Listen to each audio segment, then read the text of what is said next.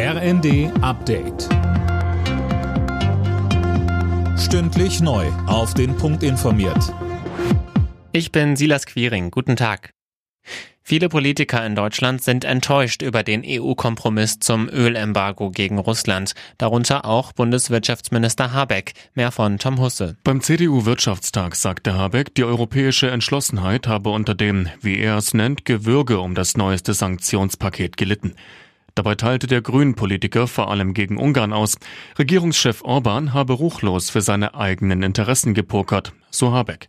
Das Embargo bezieht sich erstmal nur auf russische Öllieferungen per Schiff. Importe per Pipeline sollen vorerst weiterfließen. Ein Zugeständnis vor allem an Ungarn.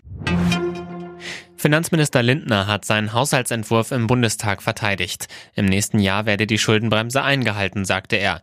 Die Unionsfraktion wirft der Ampelkoalition unterdessen vor, Rekordschulden zu machen. Am Freitag soll über den Haushalt abgestimmt werden. Griechenland liefert der Ukraine Panzer im Ringtausch mit Deutschland. Das hat Bundeskanzler Scholz zum Abschluss des EU-Sondergipfels in Brüssel mitgeteilt. Das Ganze soll ähnlich wie schon zuvor bei einem Ringtausch mit Tschechien über die Bühne gehen, so Scholz. Ich habe jetzt mit dem griechischen Ministerpräsidenten festgelegt, dass wir das Gleiche machen wollen im Hinblick auf Griechenland die über solches Gerät verfügen und werden ihm dafür deutsche Schützenpanzer zur Verfügung stellen.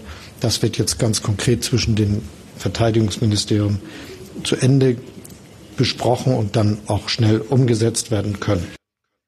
Einen konkreten Zeitplan nannte Scholz nicht. In der Corona-Krise hat jedes sechste Kind in Deutschland zugenommen. Das zeigt eine Umfrage für die Deutsche Adipositas-Gesellschaft. Viele Kinder haben sich weniger bewegt und griffen häufiger zu Süßigkeiten. Besonders betroffen sind Kinder und Jugendliche aus einkommensschwachen Familien. Alle Nachrichten auf rnd.de